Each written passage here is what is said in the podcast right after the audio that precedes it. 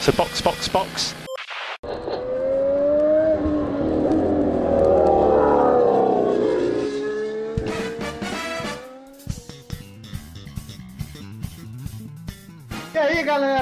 Sejam bem-vindos ao terceiro episódio do Box Box Box. Hoje nós estamos cobrindo o segundo GP do ano, que é o GP da Emília Romana, e está aqui comigo Aninha Ramos, Fala, galera. o Mauro Debias E aí? e diretamente do Planalto Central, Flávio Botelho. Olá a todos e a todas. Ai, que voz sexy do Flávio. Tentando competir com o Luiz Hamilton aí. aí, aí ficou difícil. Aí Não, aí não tem, Complexo, complexo. não tem, não dá competição, eu perco sempre. Hoje a gente está aqui para comentar o GP de Imola, ou melhor, o Gran Premio del Made in Italy dell'Emilia Romagna 2021. É a forma correta de falar, comendo uma lasanha. Incrivelmente, a pronúncia ficou bastante acurada. E já que estamos falando em lasanha, tenho que falar aqui. Hoje eu fiz uma lasanha para almoço que ficou tão bonita e tão gostosa que eu decidi chamá-la de Lewis Hamilton. Foca na parte, foca na parte da lasanha gostosa, né, Mauro? Risos. Para o ouvinte que não sabe, o Mauro é aqui nosso italiano, só que não, né? Mas é o nosso falante de italiano. Mauro, qual é a pronúncia correta, então, do, do Grande Prêmio com o nome gigante? O pior é que você fez muito próximo. Vamos lá. Vamos lá, Fórmula 1, Pirelli Gran Premio del Made in Italy e dell'Emilia Romagna 2021. Nossa, gente, sério. Eu me senti ouvindo It's a Me, Mario, mas. Gente, é porque todos, real, todos os estereótipos que vocês já tiverem visto na vida sobre italianos são reais. Um deles, você juntou os dedinhos. É claro! Tem que falar juntando os dedinhos na mão, né? Claro. As pessoas são exatamente daquele jeito. É muito engraçado de ver. Sério, eu amo a Itália, eu amo o povo italiano e esse GP é especialmente importante pra mim porque eu morei na Emília Romanha faz 10 anos. Então, assim, um beijo pra Itália, eu amo esse país. A gente teve esse pódio maravilhoso que foi Verstappen em primeiro lugar, Hamilton em segundo, Norris em terceiro. O que é que vocês acharam desse GP? Cara, foi muito louco. Foi incrivelmente louco e incrivelmente maravilhoso. Eu tô amando, é o segundo GP do ano, manteve ali a linha de intensidade do, do GP do Bahrein. Verstappen dominou a corrida, não teve grandes problemas. O Hamilton fez, teve que fazer uma corrida de recuperação. Gente, o Hamilton teve que fazer uma corrida de recuperação. E o Norris chegou assim, varrendo todo mundo depois da relargada. Cara, não tem nem o que dizer, foi muito, muito, muito legal. Eu concordo muito com a Aninha. A segunda corrida da temporada, já mostrando que a temporada vai ser muito maneira, sabe? Muita, muita competição. Os pilotos estão muito bem. O Hamilton mostrando mais uma vez que ele é um piloto fora de série, né? Porque ele teve que dar ré no meio da corrida, ele ainda conseguiu chegar em segundo. O Hamilton andou 10 metros de ré e mesmo assim chegou em segundo. Isso a gente tem que. Ele já, tá, ele já tá com a cota de milagre dele basicamente gasta esse ano, né? Porque a do ano passado foi ganhar uma corrida com três rodas, esse ano ele ganhou uma corrida Ele chegou no pódio dando ré, né? Mas a sorte é uma sorte de campeão, filha da puta, né? É, exatamente. Ele errou mesmo, é, porque pegou uma parte molhada da pista, né? É, saiu no cascalho, acelerou demais, enfiou o nariz na barreira e aí teve que dar ré por 10 metros para retornar a corrida, o que, aliás, é permitido, né? Todos os pilotos que saem podem voltar desde que façam isso de maneira segura. E sozinhos. E- mas ele poderia ter perdido muito mais, só que teve um red flag, né? Uma bandeira Na volta vermelha. seguinte, né?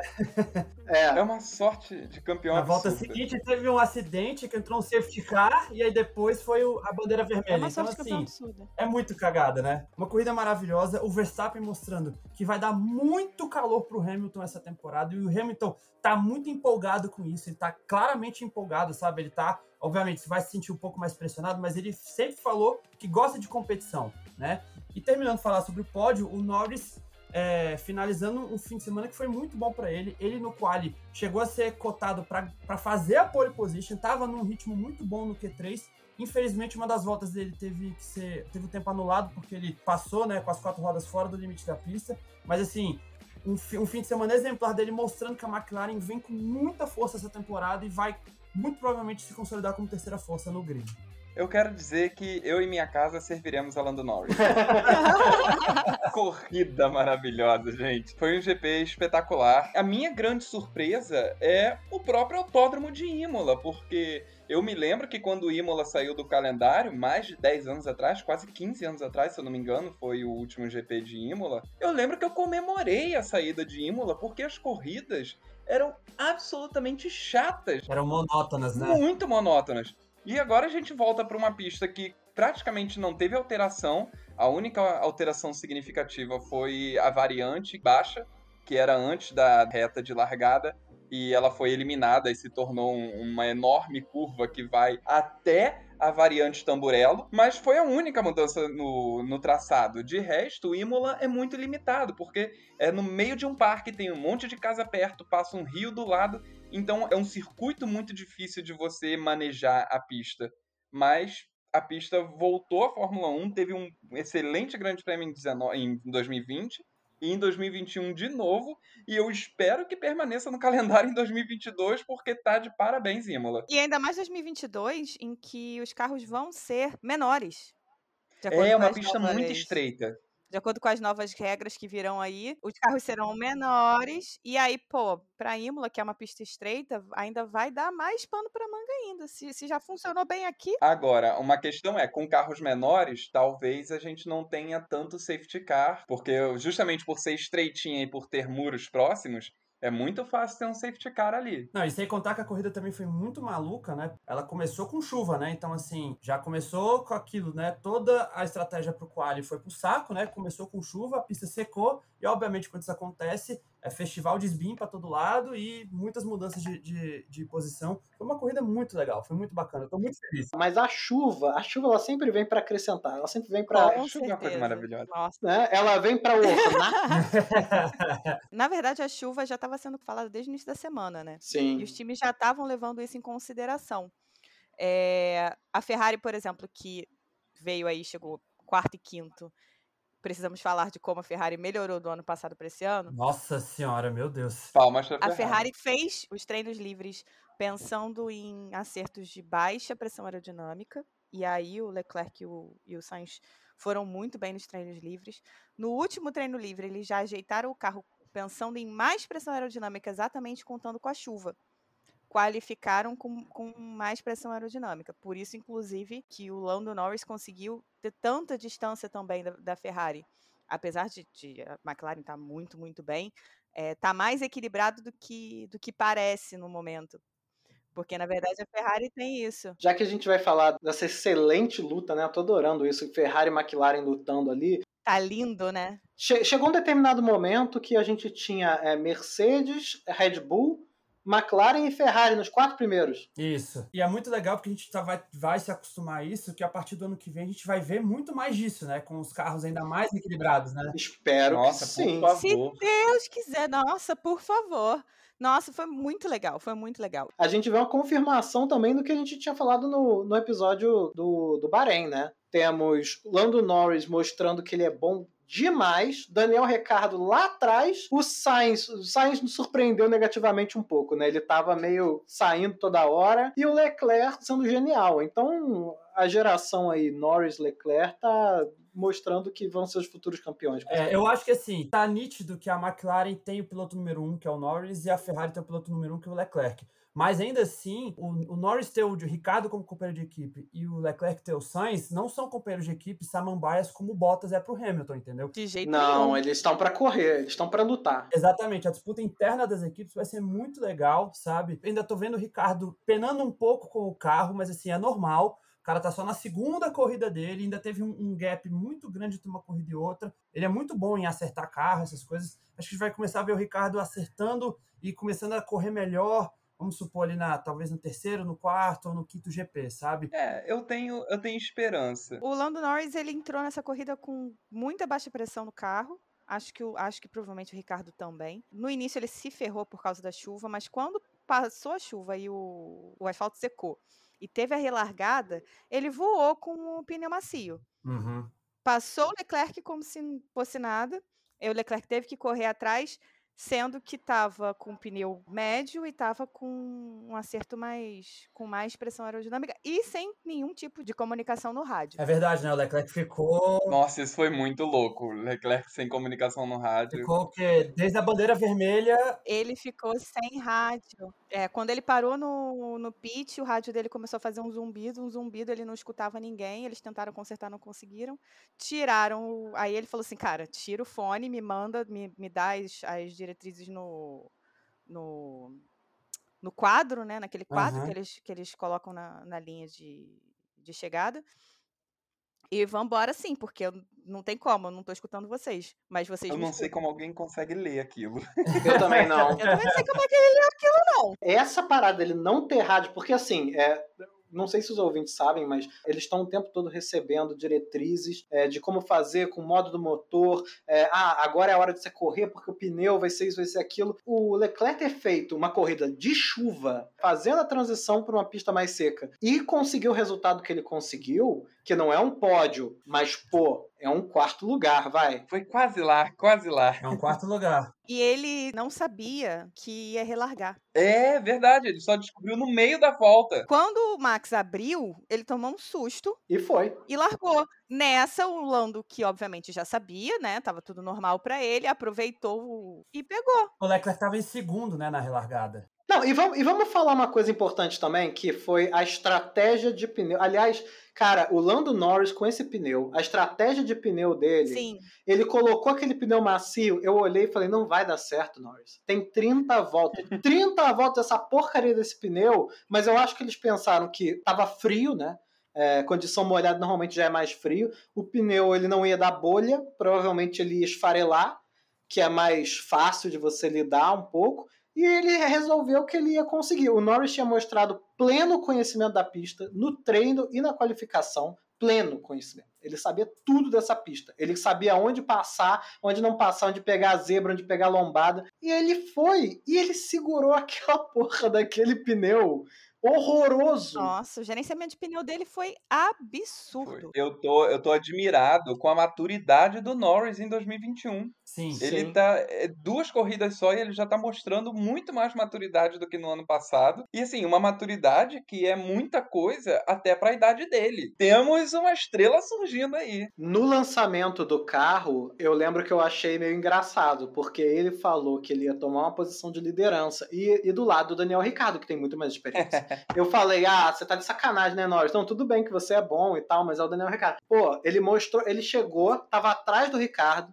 Ele mandou no rádio: Olha, meu ritmo é muito melhor do que o dele agora se eu tiver Sim. o ar limpo. Sim! Pode pedir pra ele passar, e aí fizeram a conta lá, falaram pro Ricardo: olha só, deixa o Norris passar. E o Ricardo foi super profissional, deixou ele passar, e o Norris mostrou que tava certo. Ele E o Norris voou depois, né? É aquilo, né? Você acabou de chegar na empresa nova, você não vai falar, não vai passar. Deixa, o, o Ricardo fez o papel dele. Ainda mais se você sabe que não tá rendendo. Ele sabe que não tá rendendo. Ele sabe, ele sabe. É, pois é, pois é.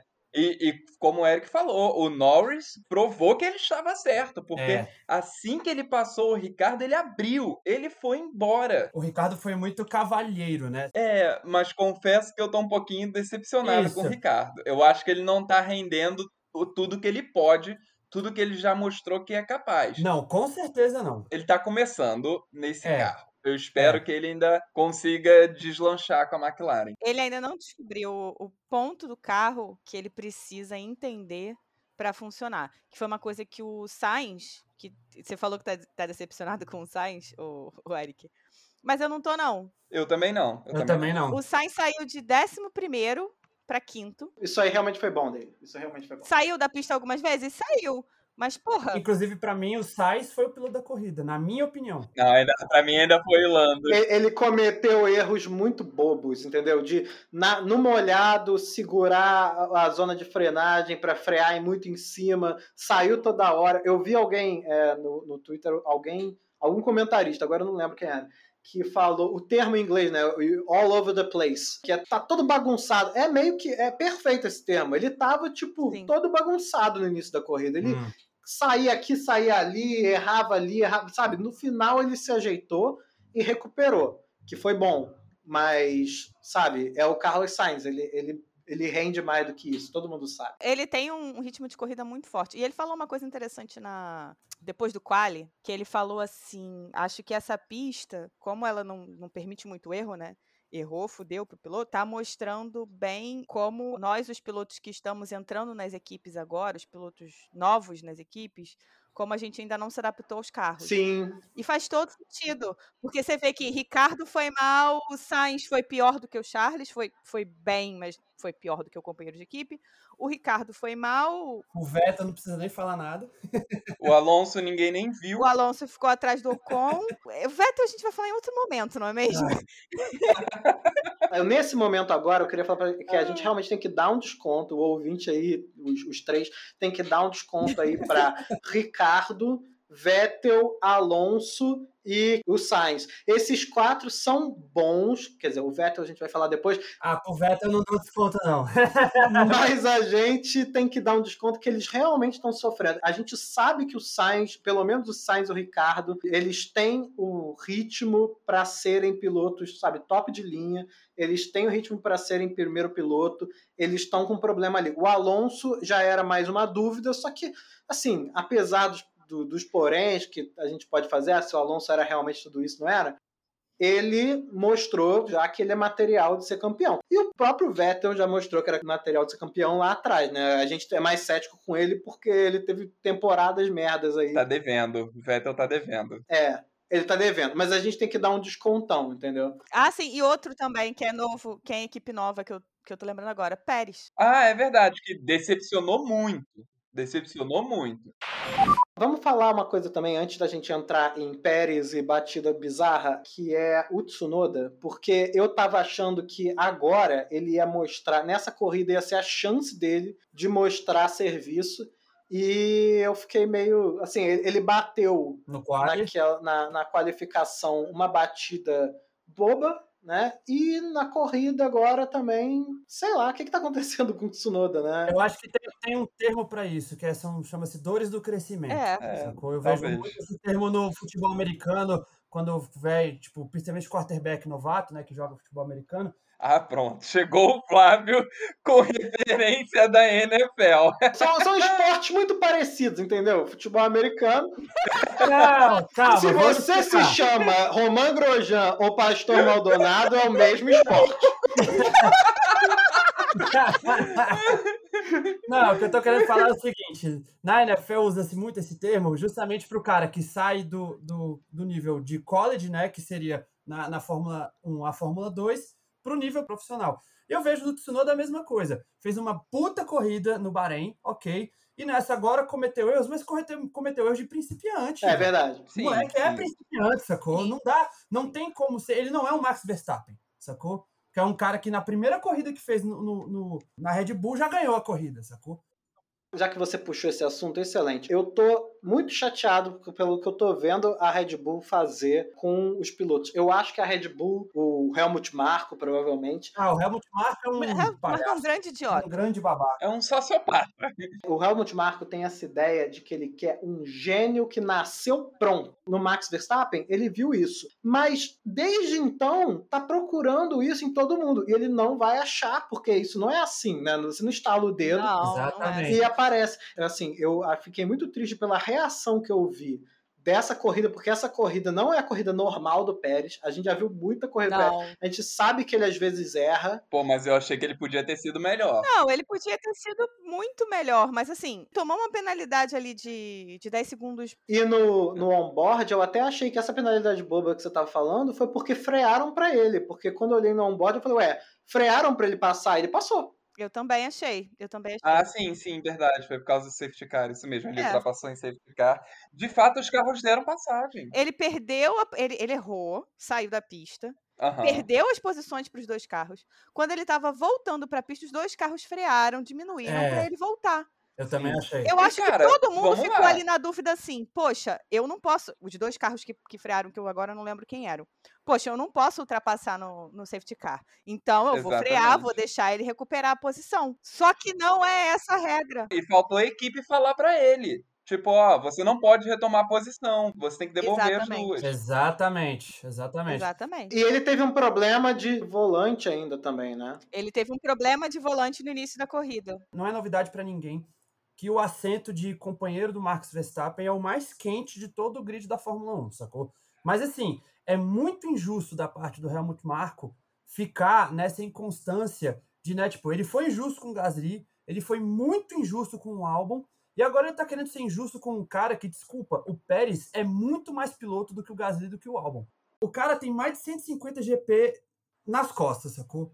O cara mostrou no ano passado que é um piloto que, quando quer, ele, pô, ele, aquele GP de Sakir que ele ganhou foi absurdo, sabe? Para mim, é o, é o, melhor companheiro de, de, equipe que o Max Verstappen poderia ter. Também acho. Para justamente, pra justamente ele ter essa competição interna dentro da equipe, sacou? Uhum. E aí agora você vai, no primeiro errinho que o cara, que é exatamente, é um cara bom, mas num carro novo, numa equipe nova, todo mundo tem esse problema e já vou começar a fritar o cara por causa disso, me poupe, sabe? O Flávio tá inflamado. Eu fiquei muito bolada quando eu vi o Helmut Marko falando da culpa do Pérez no acidente com o Ocon. Tudo bem, ele pode até ter tido culpa, tá? Assim, não, não vou tirar, até porque a gente viu, eu vi o vídeo uma vez e é um vídeo muito ruim que não dá para ver direito o que, que acontece. Só queria fazer um adendo para quem tá ouvindo o, o, nosso podcast agora e ainda não tá completamente inteirado da Fórmula 1. Helmut Marko, ele é o dono da porra toda na Red Bull. Isso. Assim, ele não é literalmente o dono, mas ele é o, o, enviado do dono. Eminência parda. Isso, eminência parda. Então, assim, o cara manda em tudo. Então, o que ele falar é assim, é assim, e o que ele falar é assado, é assado. O que eu tô falando é, ele é um cara que tem o poder absoluto na Red Bull. Exatamente. Na Red Bull e na, e na equipe subsidiária, que é a AlphaTauri. E é por isso que é tão ruim quando ele vira, pega o piloto que tá na segunda corrida, cometeu um erro, cometeu mas ele já vira e fala, uhum. não, porque foi culpa dele. E já fritar o cara, assim. Começou a fritar o cara no segundo fim de semana, quando os dois, o Ocon e o Pérez, foram nos comissários para falar do acidente, já que foi no dia que teve um blackout da Fórmula 1 e eles não tinham imagem de nada, eles não tinham nada para ver. Não tinha nem rádio direito para os carros quando eles estavam treinando. Inclusive, foi um dos motivos pelo qual houve o acidente entre o, o Ocon e o Pérez. Os dois chegaram na frente dos comissários e falaram: olha a gente estava sem comunicação, a gente não se viu, foi meio que culpa dos dois e, e tá tudo certo. E os dois falaram: não, não, tá tudo bem. Aí chega o Helmut Marko, depois dessa decisão ter sido tomada, na frente dos comissários, vira pra imprensa e fala: não, não, foi culpa do Pérez. É, nada a ver. Nada Vá a ver. pra puta que pariu, né? Sabe em que ano nasceu Alexander Albon? 1996. O Gasly também é de 96. E o cara fica queimando dois moleques que, tipo, você vê que os dois são muito talentosos, sabe? Gasly ganhou corrida, sabe? O Albon na Fórmula 2 era um excelente piloto. Então, assim, tem que se entender que é exatamente, eu concordo muito com o que o Eric falou. O cara tá querendo buscar o que ele achou no Max Verstappen. Desculpa, não vai achar, sacou? Você tem que desenvolver piloto. Pô, a Red Bull é conhecida por saber desenvolver piloto. E todos saem. É, e todos saem. Você vai, e você vai ficar queimando etapa pra quê? Vai ficar queimando etapa pra quê? É pior pra sua equipe. É menos dinheiro que você ganha. Não faz o menor sentido. E aí você vê como é que eles trabalham mal, na verdade, com o, o pós-desenvolvimento, né? Exatamente. Quando chega na Fórmula 1, o cara tem que render como se fosse Max Verstappen logo de cara. Não vai funcionar. Aí dá um, dois anos, o cara sai, vai para uma outra equipe e uhum. se dá melhor. Tu vê Carlos, Carlos Sainz saiu da, da, da AlphaTauri porque não era valorizado na época em que Max Verstappen estava no time com ele. Foi para Renault, foi para para McLaren e agora tá na Ferrari, gente. Mal ou bem, Ferrari teve um péssimo ano ano passado, teve, mas a Ferrari é a maior equipe da Fórmula 1. Todo mundo quer sentar na Ferrari. Todo mundo quer sentar na Ferrari, não importa se ela teve um trator vermelho ano passado. Esse ano já recuperou, sei lá, 80% da merda toda. Já que a gente está no assunto da treta de equipe, a gente tem que falar desse acidente bizarro que foi o que salvou a vida do, do Hamilton Do dessa Hamilton. vez, né? Ele sabe, ele sabe porque no, no, no pit lane lá, quando tava todo mundo parado na bandeira vermelha, ele tava ali com uma cara de cara, quase estraguei tudo. É, o que salvou a vida dele que foi o Bottas e o, o Russell, Bottas atual número 2 da Mercedes e Russell o possível número 1 um ou número 2 da Mercedes no futuro, fazerem uma batida estranhíssima. Russell do céu, o que, que você tá fazendo? Cara, foi, foi bizarro. O, o Russell, assim, errou feio, errou rude.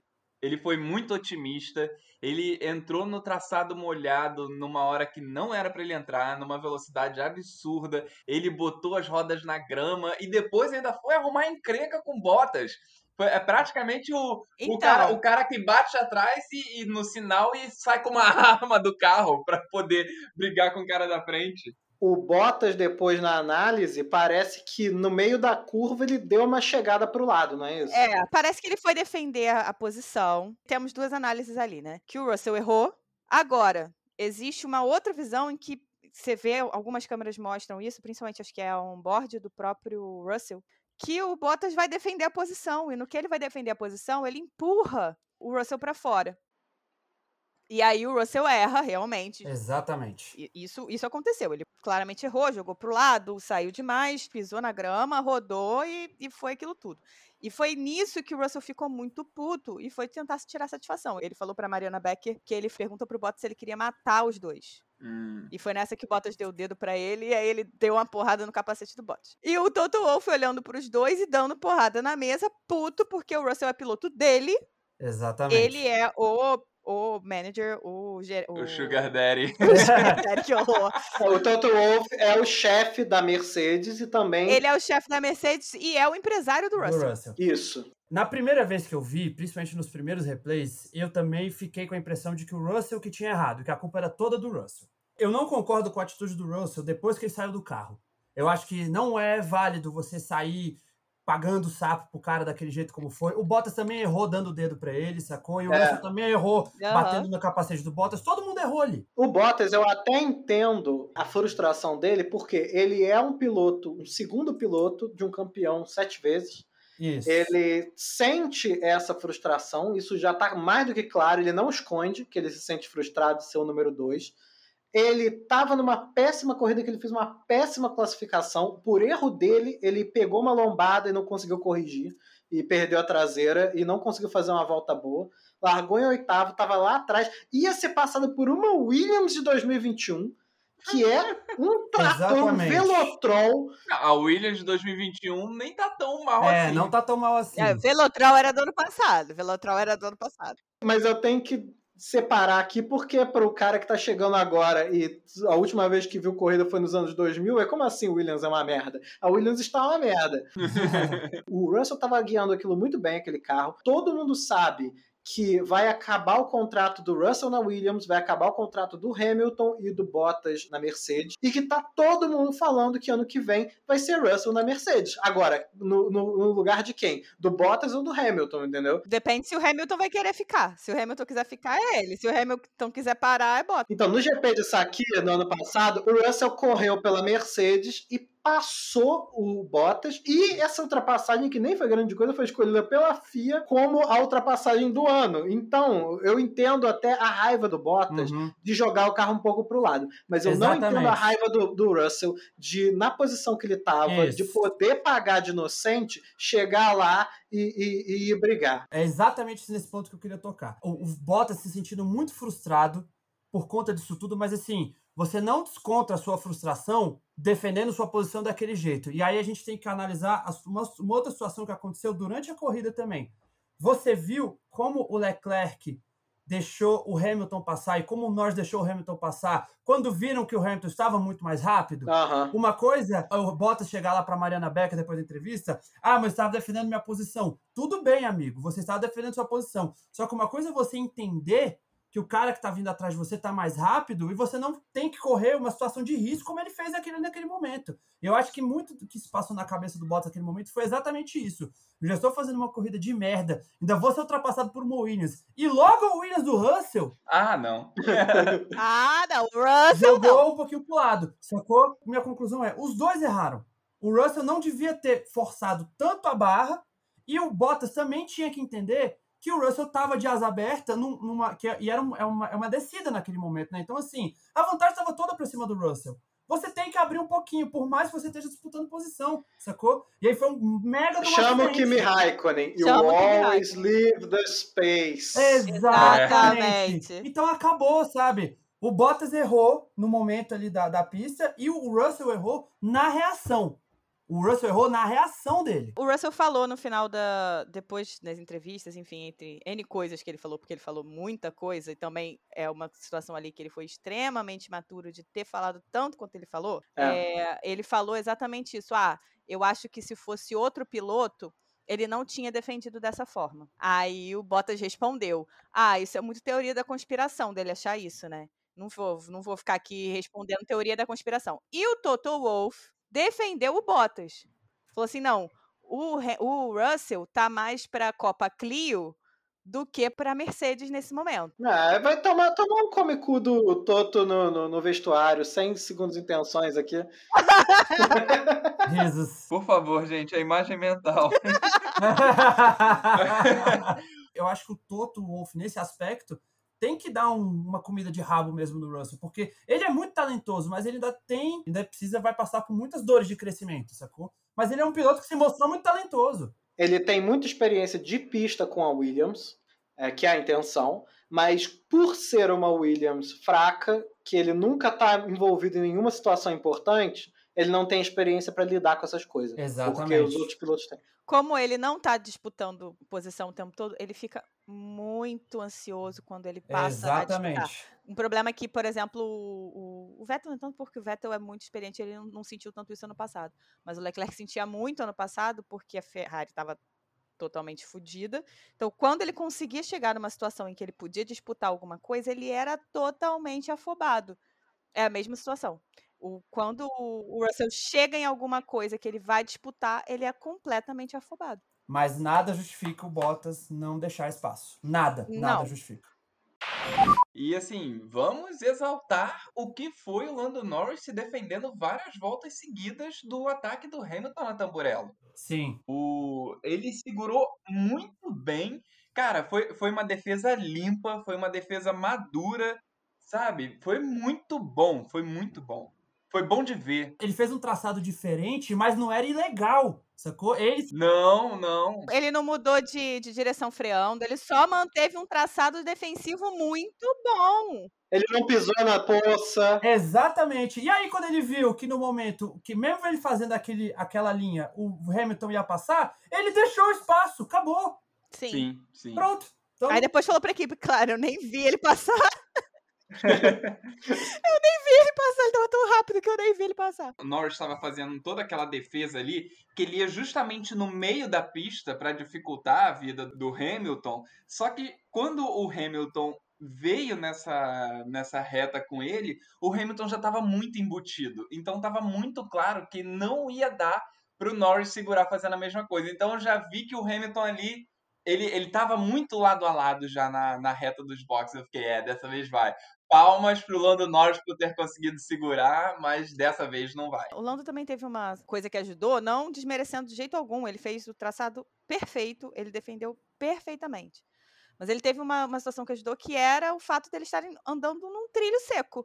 É. Em volta ainda tá molhado. Ele sabia que o Hamilton não ia arriscar ir para uma parte super molhada da pista, que ele provavelmente ia rodar. E mesmo assim, em matéria de gerenciamento de pneu, apesar dos dois serem excelentes, o Hamilton estava vindo com o melhor pneu, né? sim, Sim. exatamente. Ah, sim, sim. O Lando estava em clara desvantagem.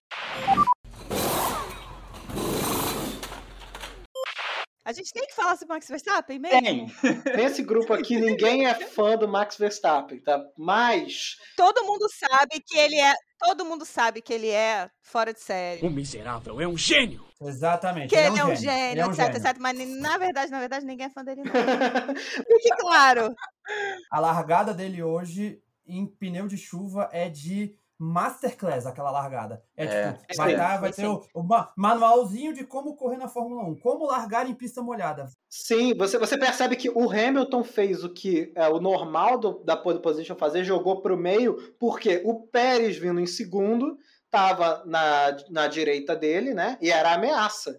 Então ele Isso. fechou ali para o Pérez e o Verstappen, sabendo que estava no lado bom da pista e sabendo que isso ia acontecer, largou bem pra cacete e Exatamente. pegou a dianteira ali.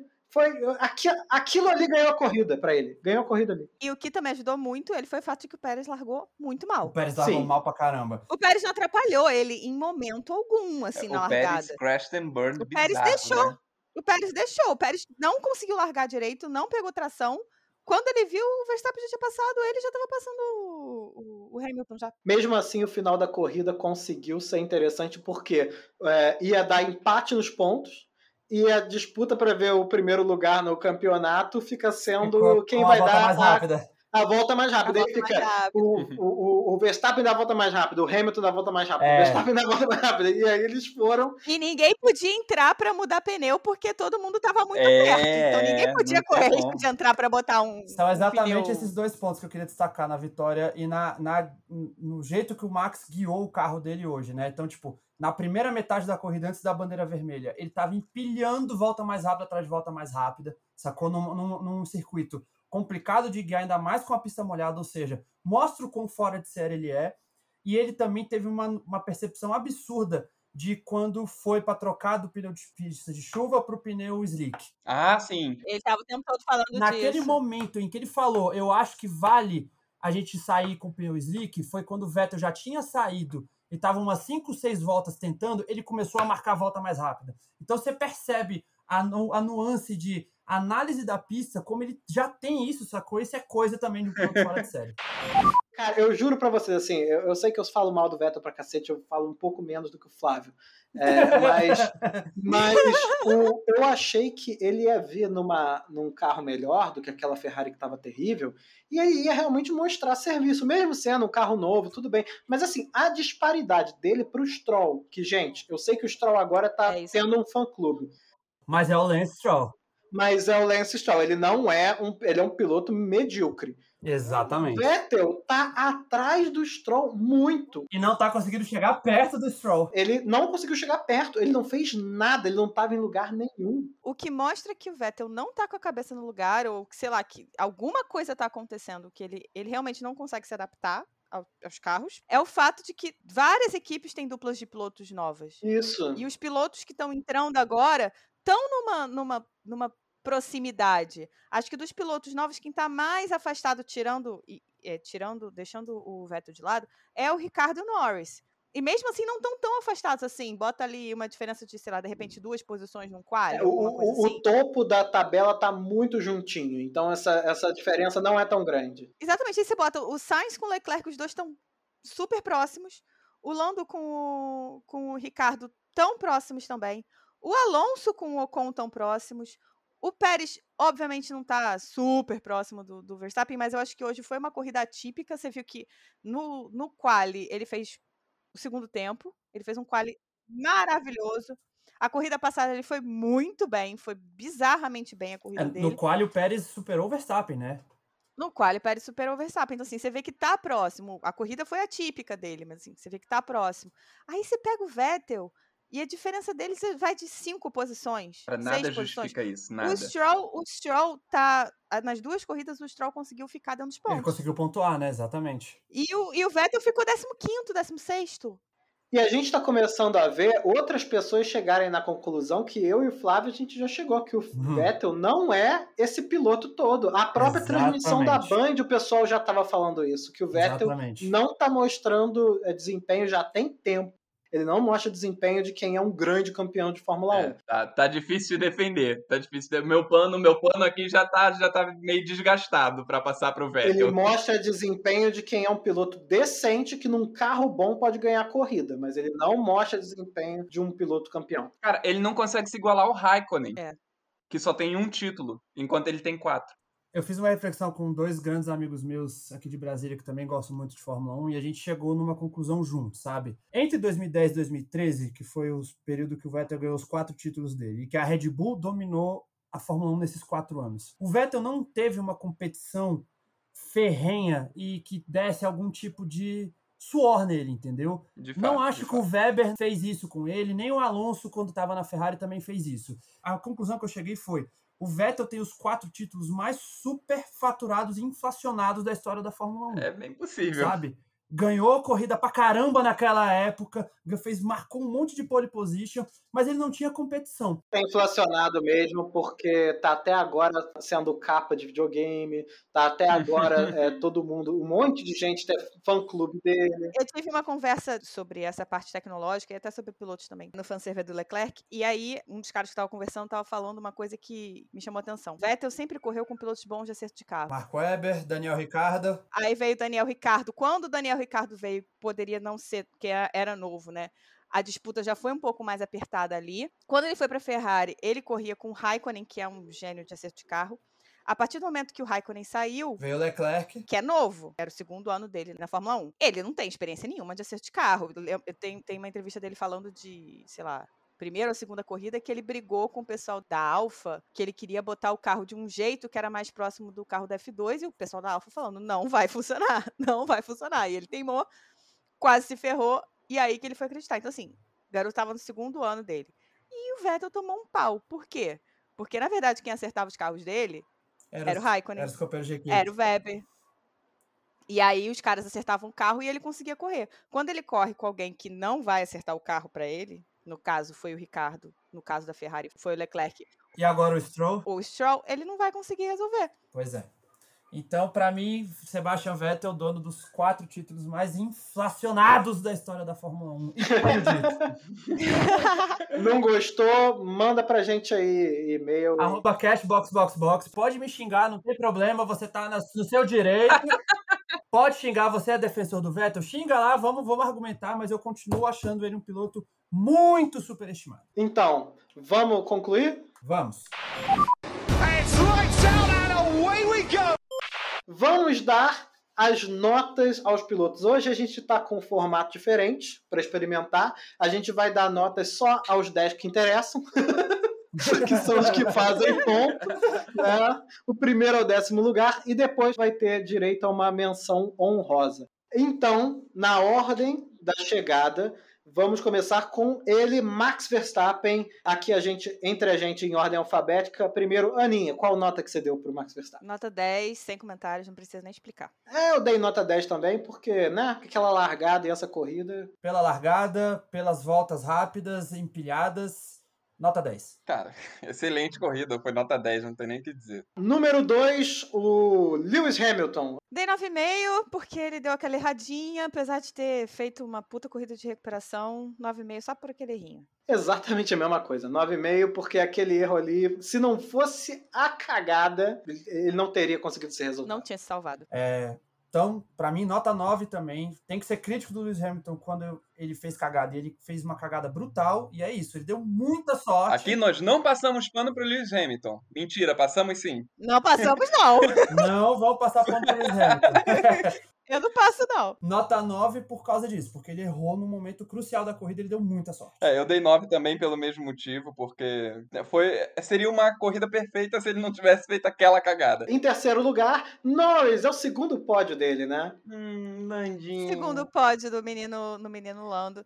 Nota 10 para ele, a corrida dele foi incrível, o quali dele foi muito bom. Nota 10 também, esse moleque vai ser campeão de. Nota 10 para mim também pelo fim de semana. Também nota 10, foi uma corrida perfeita dele. Em quarto lugar ficou o Charlinho Leclerc. Nota 10 pro Charlinho, ele segurou bem ali a, a, o quarto lugar. Na segunda parte da corrida ele estava sem rádio, cara. Imagina a dificuldade pro cara fazer sei lá, foram 30 voltas, 30 e poucas voltas que ele fez sem comunicação. Segurou o Hamilton por um bom tempo, atacou o Lando. Então, assim, nota 10. Nota 10 também por tudo isso. Foi excelente. Eu tô vendo que eu vou ser o jurado que dá 9.9 para as escolas, né, de samba.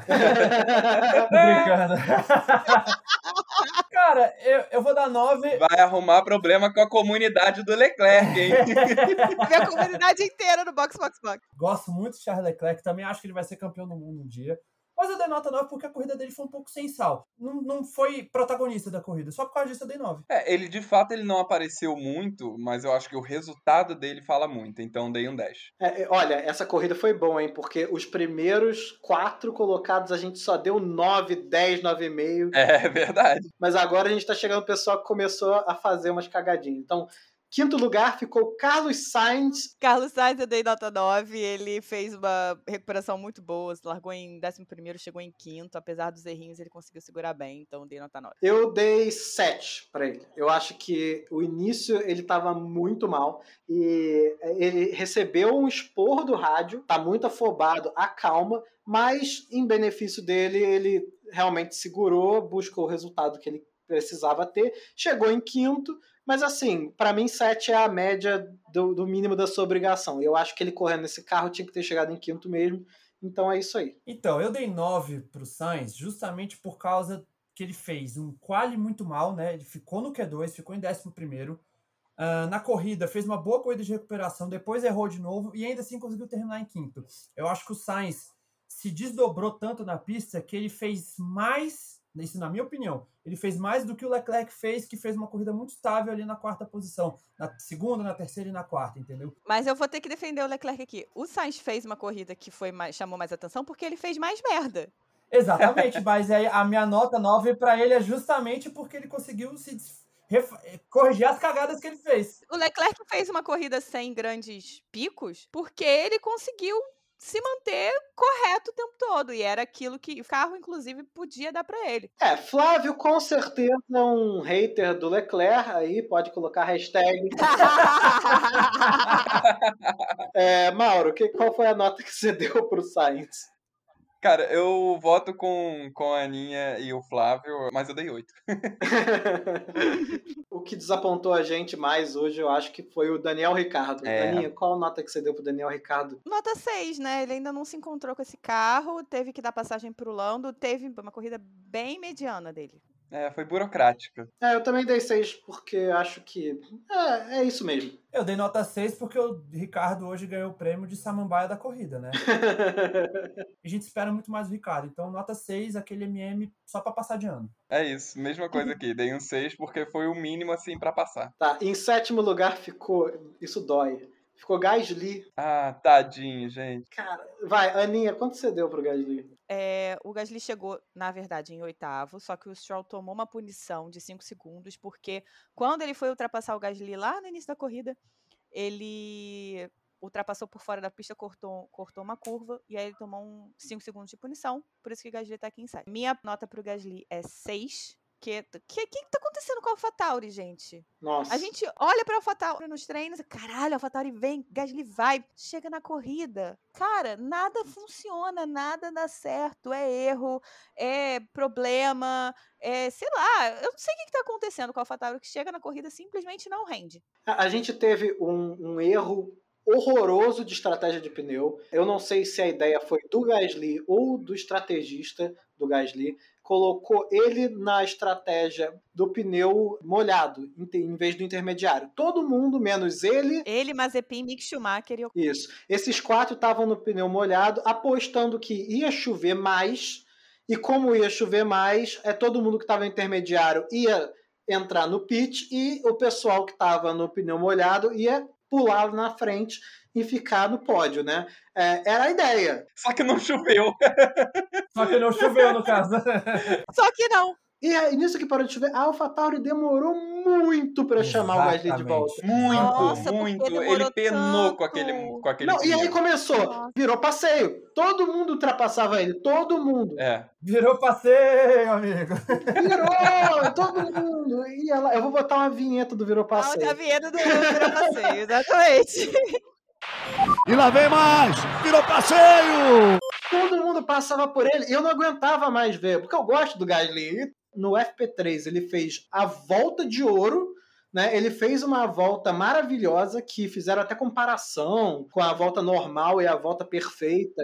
Ah, Aí sim, depois sim. na qual ele mandou uma volta excelente. Tava ele e Norris estavam os dois que decoraram a pista. E aí chegou na corrida, é, deu sorte de chegar em sétimo, que era para estar em oitavo. Eu fiquei muito desapontado. Nota 6. Pois é, eu dei nota 7 pro menino Pierre Gasly justamente porque a AlphaTauri cagou a estratégia dele. Era irritante ver o, o engenheiro do, do Gasly falando no rádio: Não, vai chover mais, vai chover mais. Amigo, só se estiver tendo uma goteira em cima de você.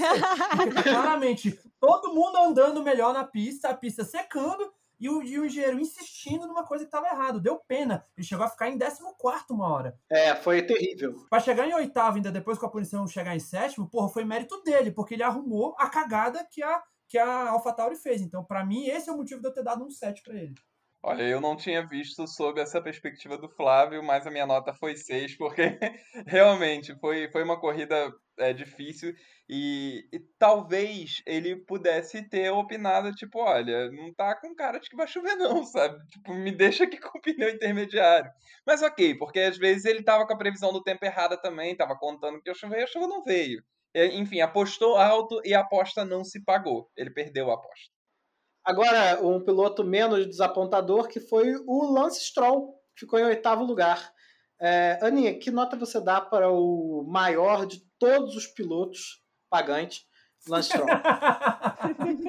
Lance Stroll, eu dei a nota 7, foi uma corridinha mediana ali, basiquinha, burocrática, fez o dele. E tá mostrando que não é um, uma coisa, um piloto tão ruim quanto as pessoas falam, né? Aquelas estroladas todas diminuíram, por 80%, ele tá muito mais focado, tá muito mais certinho.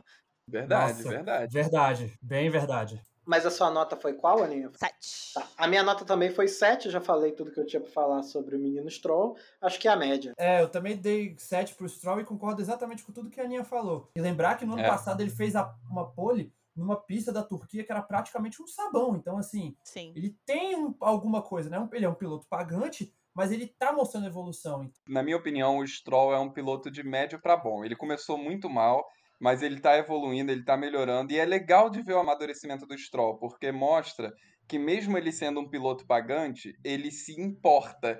Ele não é igual a certos uhum. playboyzinhos russos, sabe? o Stroll, ele tá claramente se esforçando. Mas eu, como aparentemente sou o professor escroto do dia, eu dei um 6 para ele pela corrida burocrática. Você e o Flávio estão disputando esse lugar de, de professor é. escroto, né? Vai ter taxinha na cadeira dos dois aí daqui a pouco. A fanbase é. do Stroll vai, vai, vai odiar o Mauro agora. É. agora. E a fanbase do Stroll é, é muito perigosa, porque ele tem um fã-clube muito forte no Twitter. tem, tem sim. Ó, em nono lugar ficou a Samambaia das Samambaias, se chama Esteban Ocon. É sete, porque é uma Samambaia, fez a corridinha dele, chegou lá, ninguém viu, ninguém soube, mas chegou em nono, fez ponto. Então. É, não, eu achei essa, essa Alpine uma merda, chegou em nono, na frente do Alonso, sete. É, é decepcionante ver o quanto que a Renault regrediu, sabe? Porque ano passado muito, muito. chegou a fazer pódio, né, com o Ricardo duas vezes e tal. E aí agora, tipo, sofrendo para chegar em nona, eu dei nota 5 pro Ocon. Eu dei um 6 pro Ocon, porque não, não dá para dar uma nota muito maior do que isso. Então, em décimo lugar, é, Alonso. Alonso terminou a corrida em décimo primeiro. Porém, décimo lugar, que foi o senhor Kimi Raikkonen, tomou uma punição de 30 segundos. Que beleza. Nossa! Que na verdade foi um stop and go de 10 segundos pós-corrida, que culminou em 30 segundos. Porque quando teve a relargada, ele saiu primeiro, né, para poder recuperar a volta dele. Só que ele tinha que ter entrado nos pits de novo. Aí ele rodou, deu alguma confusão que ele não entrou nos pits. Ele seguiu direto a, a galera. Então, perdeu a posição. Alonso ficou em décimo lugar. Eu tinha botado seis aqui, mas tendo em vista exatamente isso, eu vou mudar minha nota para cinco, porque, na verdade, ele não chegou nos pontos, né? Quem chegou nos pontos foi o Raikkonen. É, eu dei seis porque, como eu falei antes, a gente tem que dar um descontão aí, porque o cara tá no carro novo. Ah, eu não vou dar desconto, não. Porque é inadmissível Flávio, um Flávio, piloto. É mas eu, tô, eu, tô, eu tô com, com ódio. Porque é inadmissível um piloto do porte do Fernando Alonso me aparecer em 2021, primeiro que não era nem para ter voltado. Aí voltou para Fórmula 1 e vai me passar vergonha não chegar nem nos pontos. Ah, pelo amor de Deus, o Alonso andou mais em Imola do que o Ocon sabe? Ah, ô, ô, não, não, não. Quatro. Quatro e tá muito bom. Ainda fui bondoso com ele. eu tinha dado, eu tinha dado cinco mas aí quando a Aninha me lembrou da, da punição, eu falei, cara, não dá. Tipo, pra você ganhar a nota mínima, que é o 5, você tem que ter pelo menos chegado nos pontos. E o Alonso não chegou, só chegou por causa de punição. Então, pra mim, a nota foi 4 também. Eu acho que com isso eu mudo minha nota para 5, vou descer um ponto, porque realmente podia. Eu eu cansei desses pilotos veteranos aí que fica esticando a carreira e não deixa chegar gente nova. Vai embora aí, É, Alonso, exatamente. Kimi Raikkonen também, adoro, mas vai embora, Vettel também, tchau. Vai embora todo mundo, deixa entrar um pessoal novo. Coitado do álbum, né, cara? É, faz o álbum Socorre, volta. Álbum. Então, vamos fazer as duas menções honrosas. As menções desonrosas, no caso, né? Então vamos lá. O que que Bottas está fazendo na Mercedes, gente? Desculpa aí, mas assim, o que que Bottas está fazendo na Mercedes? Acumulando milhares de crédito de- dele, só pode. Não, nem o papel dele, porque se ele tivesse papel- fazendo o papel dele, ele tava lá perto do Hamilton. Tava pelo Pra menos deixar- segurar- né? Segurar o pessoal para o pessoal não chegar no Meu Hamilton, Deus, ajudar o Hamilton a ficar na é. frente. E nem escudeiro ele foi, Verdade, pelo lamentável. amor de Deus. Classificou em oitavo. Amigo, você tem uma Mercedes, velho. Você tem o carro que foi sete vezes, seis vezes campeão de construtores seguidos, sabe? Você não pode estar rendendo tão fraco igual você tá rendendo, sabe? Pra mim, menção desonrosa pro Valtteri Bottas, que eu não sei o que ainda tá fazendo como segundo piloto da Mercedes. A segunda menção desonrosa vai para o nosso queridíssimo russo Mazepin, o peão da casa Ah. própria.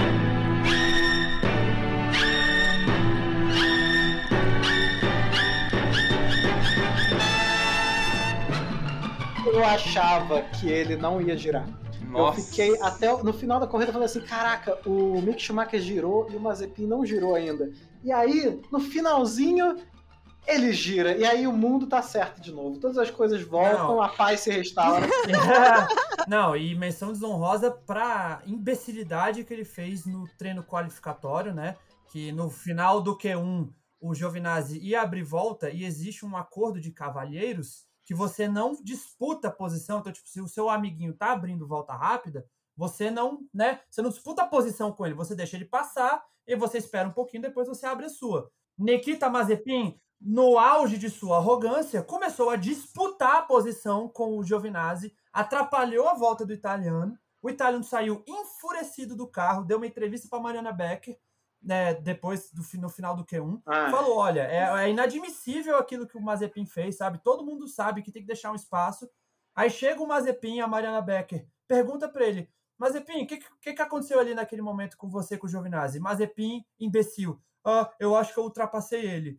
E aí Nossa. Mariana Becker, no auge de sua classe, falou: Ah, ok, e tirou o microfone. Por que não tem que dar voz pra esse babaca? é. Nikita Mazepin é Correta, um babaca. correta, não Becker. sei como tá com superlicença até agora. Já tiraram de japonês por menos.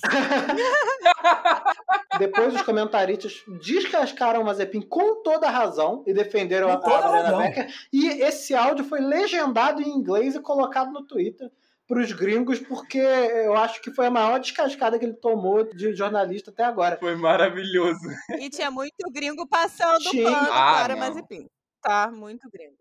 A única, a, única, a única passada de pano, que, nem, que na verdade eu nem acho que é uma passada de pano, não. Quer dizer, eu, eu não, não falo como uma passada de pano, mas eu acho que é uma coisa interessante de se pontuar, é que Kimi Raikkonen falaria uma coisa assim, né? E todo mundo ia falar, hahaha, é não, eu não Raikkonen, né?" vejo. Acho que o Raikkonen não falaria isso, Falava, porque. Não, Falava, porque a gente, fa- a gente falou daqui hoje, velho, que o Raikkonen sempre falou: All you always leave a space. Ele nunca faria um negócio daquele. Não, ele eh, não, nessa ele não faria, ele nunca faria um negócio desse, mas tô falando assim, o, o- dá uma resposta curta e grossa assim. Mas é porque é isso. E todo mundo ia virar e falar: "Ah, não, Não, mas o peraí, o Raikkonen." Ele é lacônico. E ele tá de mau humor que ele não gosta dar entrevista. O É. Mazepin, ele desrespeita as pessoas. Sim, eu concordo. Eu concordo em gênero, número e grau. Eu não, não- eu não acho que ele estava certo de falar isso. Mas, se fosse o Raikkonen dando esse tipo de resposta, o que seria muito, muito, muito, muito, muito possível dele dar, Eu entendi o que você quis dizer, mas é isso. O Raikkonen nunca se colocaria numa posição de ter que responder de uma atitude daquela. Então, Não. não é isso. É porque a Não. questão toda é: o Mazepin errou e ainda foi arrogante na resposta. Esse que é o questão. sim, ele é um arrogante, ele é um escroto. Mas o, o, o Raikkonen daria uma resposta nesse, nesse nívelzinho também. Eu acho, eu acho o Raikkonen bem mal educadinho, assim. Mas ele, mas ele tá no direito dele de ser mal-humorado, Aninha. Desculpa, não. Olha só, olha só. O Raikkonen, o Raikkonen, qual, é, qual é a minha que, qual é, o que que eu, por que que eu acho que isso acontece? Mazepin é rookie, é novo.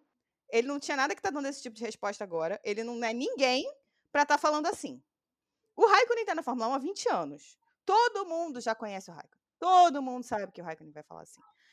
E aí as pessoas tipo, passam, ah, tá, é o Raikkonen. E foda-se só que continua sendo mal educado. É, tá, eu concordo. Eu acho que ele é mal educado. Eu concordo. Eu acho, eu também acho, eu também acho o Raikkonen mal educado. É, eu acho que a, a diferença é, é, justamente que o, o Mazepin ele deu uma resposta à la Raikkonen, só que ele estando errado. sabe? Sem razão. É. Numa situação que ele estava então, errado, é isso. Sim, ele estava então, completamente acabou sendo errado. uma coisa desrespeitosa. É, foi, foi ali um, um deboche que, de uma pessoa que não está em posição de debochar de ninguém.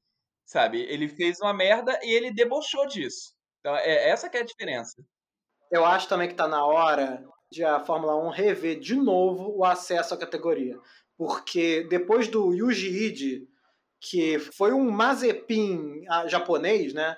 Um fracasso completo. É, que veio as regras da superlicença. Mas agora você tem que ter carteira, você tem que ter passado não sei quanto, feito não sei quantos pontos em outras categorias para você conseguir chegar na Fórmula 1, que é para nunca mais ter um Yuji Ide. E cara, o Mazepin tá nível Yuji Ide. Ele não tem nível técnico para estar tá numa Fórmula 1. Ele não tem. Tem uma coisa que é eu acho que marca muito a falta de talento de Nikita Mazepin, que Nikita Mazepin conseguiu a superlicença no, no, no último segundo da Fórmula 2. Hum, Por que tá? será, não é mesmo? Enquanto isso, nosso querido brasileiro Gianluca Petekoff, que está agora na Fórmula 2, entrou na Fórmula 2 agora, conseguiu a superlicença dele ainda na Fórmula Regional. Hum, é, pois é. Acho que vamos ter que rever isso aí seriamente para evitar futuros Mazepins, cara. Porque hum. não dá. Com isso, a gente conclui? Conclui. Vamos concluir. conclui. Nessa nota de, de repúdio. nota de repúdio. É. A Nikita Mazepin, sim. Alô, Rodrigo Maia. Esse programa é para você. so, box, box, box. Então, pessoal, se você gostou do episódio, sigam a gente lá no Twitter e no Instagram. E se não gostou, sigam também. É castboxboxbox. E o nosso e-mail, se você por acaso quiser mandar uma carta eletrônica, essa coisa do século retrasado. A gente joga as cartinhas para cima e escolhe qual vai ler. Exatamente. Mande para podcastboxboxbox.gmail.com. É isso, até a próxima, galera. Box, box, box. Box, box, box. box, box, box. Valeu, galera. Valeu, galera.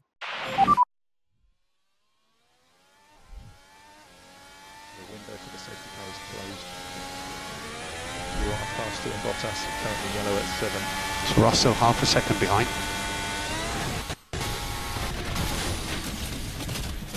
Yellow, yellow. What the fuck what is he doing? What fucking cunt. Honestly. Are you okay, Valtteri? Is he a fucking prick Big or one. what? All good. Okay. Yeah, just be careful. They deploy the safety car.